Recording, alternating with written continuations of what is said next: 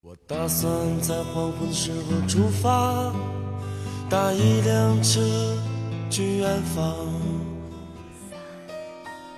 夜晚的声音让炙热的阳光变得遥远，思绪却可以在蝉鸣和青草乡间荡漾。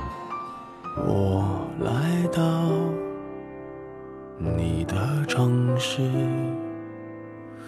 走过你来微信收听拿铁磨牙时刻。爱是什么？我还不知道。拿铁味道，素描一段时光。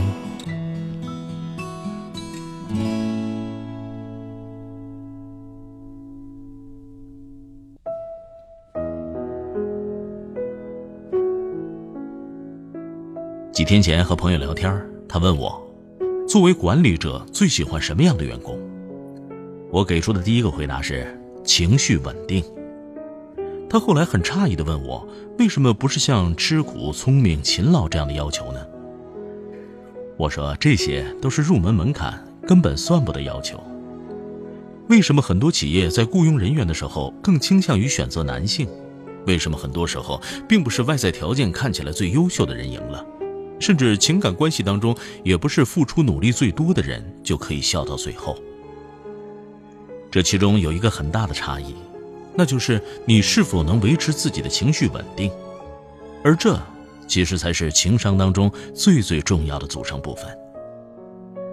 很多人以为情商就是会说话、会沟通、长袖善舞、八面玲珑，这些都不是情商的本意。所谓情商。其实主要指的是人在情绪、意志、耐受挫折等方面的品质。情商是由五种特征构成的：自我意识、控制情绪、自我激励、认知他人情绪和处理相互关系。当你认清情商的真正含义，你就会知道，很多人理解的情商其实都是错误的，而很多人所说的性格不好，其实就是情商不够。这里面有几个误区。第一个误区，内向的人就是情商很低。我认识很多侃侃而谈的人，都不是天生外向型，包括我自己。我曾经也认为自己很内向，天生就不属于舞台。但现在我可以在各种分享会上应对自如。改变我的原因，并不是因为我从内向变成了外向，本质上我依然认为自己是内向的。我更喜欢独处，或者和三两好友相处。真正令我改变的是，第一，我建立了很强大的自我意识，不再那么惧怕别人看我的眼光；第二，知识上的多年积累给了我自信；第三，每次我都有做充分的准备。我知道，没有人是天生的演讲家，所以并不是我性格改变了，而是我不那么恐惧这件事儿了，我有能力和能量应对处理这件事儿了。内向的人依然可以成为演说家。历史上许多优秀的演说家，比如前美国总统林肯，他其实是一个非常害羞和内向的人。所谓内向和外向，只是他们获取信息、自我驱动的方式不同，他们喜欢的交流方式不同，他们对环境的适应能力不同，并不决定着谁的情商更高。第二个误区，有心计的人情商更高。这是我在现实当中经常听到的一个论调。我的男朋友被人抢走了，那是因为对方比我更有心计。甄嬛为什么能笑到最后？因为她学会了算计别人。真的是因为这样吗？很多人完全忽略的一个问题是，有些心计行之有效的原因是，他们在整个事情行进的过程中情绪非常稳定，而对手太容易情绪失控了。比如甄嬛，她失子之后的抑郁，成功的让皇后重新赢得了局势上的优势，甚至以此把她送出宫，让她彻底离开了皇上的视野。她不是输在了心计不如皇后，而是没办法控制自己的情绪，在伤心中放弃了自己。同样的，还有《琅琊榜》里的梅长苏和靖王，梅长苏步步为营，他知道对手情绪不稳之时。就是他出手之时。而靖王虽然忠勇耿直，却总是因为容易冲动，险些毁了梅长苏的精心布局。所以，与其说有心计的人情商更高，不如说，因为他们想得更深远，更运筹帷幄，所以情绪控制能力更高，不会那么容易情绪失控，受制于人。同理，因为情绪稳定，所以他们在关键的时刻都能做出更正确的决断。而情绪控制能力弱的人，太容易把自己的弱点把柄暴露在外，同时因为情绪差。失去了辨别能力、思考能力，自掘坟墓。所以，你以为是小三儿棋高一招吗？其实是因为你步步都走进了人家的情绪陷阱，最后让感情都毁在了你的情绪失控里。所以，你以为甄嬛后来是变聪明了吗？不，是因为她知道了自我控制。第三个误区：情绪稳定不是没情绪，而是。不影响决断。多年前，我们有一群写作的朋友，多年以后只剩下寥寥几位还在写。为什么呢？因为很多人谈一段新的恋爱，就把之前的文字全部隐藏或者删掉，而有一些人只要失恋，就消失不见。其实每一个行业都是差不多的情况，能在一个行业待上十年，保持勤奋努力的人，一定会成为行业中的佼佼者。而大部分人，因为各种情绪，对自己没有规划，更不用谈能够坚持规划。两年前，一个朋友方楠跟我痛斥他的老板，说他如何如何小气善变。我问他：“那你想怎么办？”他说：“你放心，我会继续待下去的。你对我说过，第一，现在出去没有更好的选择；第二，我还不够强大，我还有学习上升的空间。”他不是没有情绪，他也会吐槽抱怨，可这些不会影响他最终决定，他也不会给朋友造成困扰。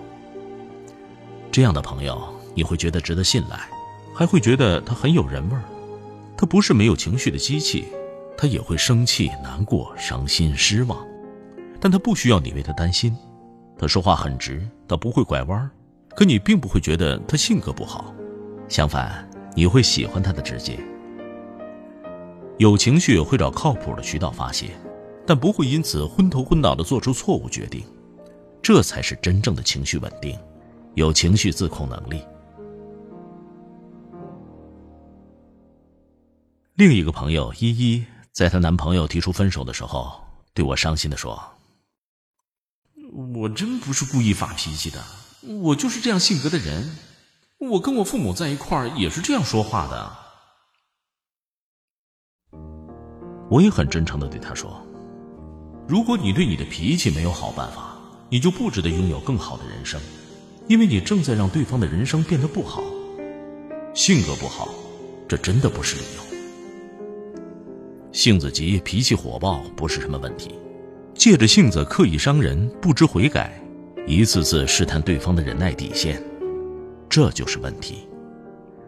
性格内向、不善言谈也不是什么问题。”可是以性格为借口，一次次冷暴力，浪费人生，浪费他人生命，这就是问题。所以，对于朋友，我可以接受、理解他们的任何情绪，但那些在情绪低潮的时候蓄意伤人或者蓄意冷冻的人，我不会深交，甚至会远离。不是我承受不起，而是低情商的人，就是会不断消耗身边的人。当然。我也有非常感性的一面，看电影会哭，看一朵云很美会开心。但你想在任何事情上做到成功，都必须高情商。高情商最基础的能力就是情绪控制的能力。我的朋友都说我就是少年老成，其实我不过是能够保持自己的情绪稳定而已。